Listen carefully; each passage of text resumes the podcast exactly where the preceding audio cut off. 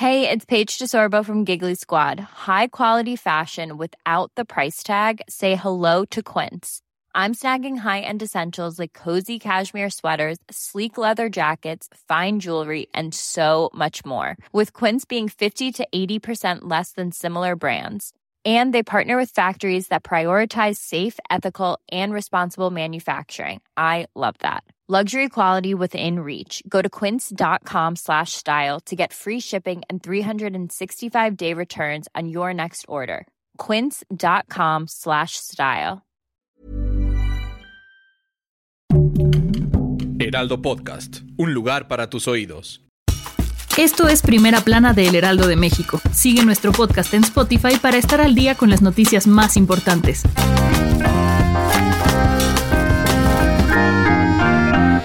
Este domingo 6 de junio se llevaron a cabo las elecciones más grandes en la historia de México, en las que se eligieron más de 21 cargos públicos federales y estatales en los 32 estados del país. En medio de la pandemia por COVID-19 y bajo estrictas medidas sanitarias y de seguridad, la gente salió a las calles para definir el futuro del país. Aunque se reportaron algunos incidentes en las casillas, el presidente consejero del INE, Lorenzo Córdoba, aseguró que fue una jornada electoral histórica, con la participación de millones de mexicanos como votantes, funcionarios y representantes políticos. En esta jornada electoral, los ciudadanos votaron para elegir a los representantes de la Cámara de Diputados, 15 gobernadores, 30 congresos locales y 1.900 juntas municipales. En la Cámara de Diputados, las proyecciones del programa de resultados preliminares indican que después de la jornada electoral, Morena y sus aliados del Partido del Trabajo, el Partido Verde y el Partido Encuentro Solidario perderán cerca del 7% de representación.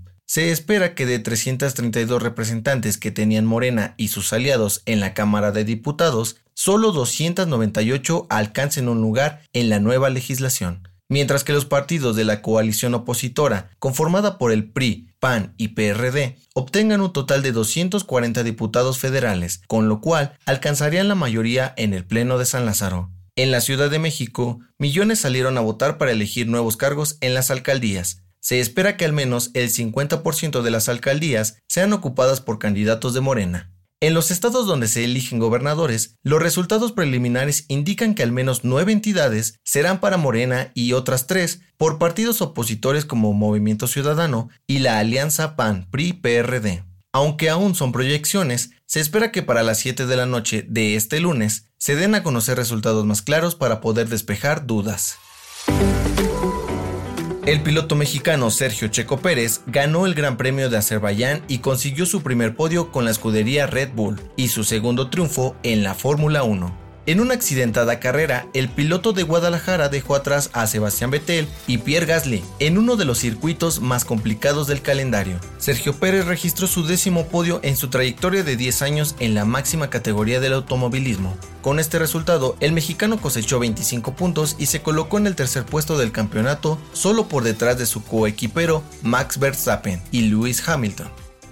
En otras noticias, este lunes miles de niños regresan a clases presenciales en estados donde hay semáforo epidemiológico verde, como la Ciudad de México, Jalisco y Nuevo León. La SEP reiteró que el regreso será voluntario, con una modalidad mixta y bajo protocolos de salud para evitar los contagios.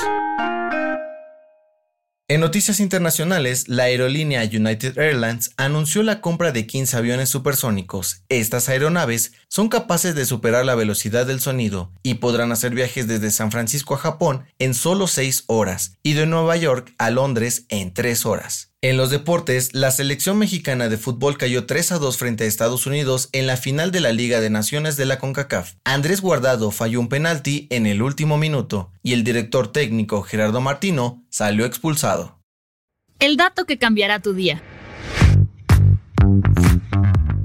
Los investigadores han descubierto que en la antigua Roma los candidatos a cargos públicos usaban el soborno y otras estrategias para asegurar votos en las elecciones. Los candidatos generalmente eran personas ricas y por ello se acercaban al pueblo a pagar para que votaran por ellos. Además, las elecciones eran exclusivas para hombres, pues ni las mujeres ni los esclavos podían votar. Esto fue Primera Plana, un podcast de El Heraldo de México. Encuentra nuestra Primera Plana en el periódico impreso, página web y ahora en podcast. Síguenos en Twitter, arroba Heraldo de México, Instagram, arroba El Heraldo de México y encuéntranos en Facebook y YouTube como El Heraldo de México.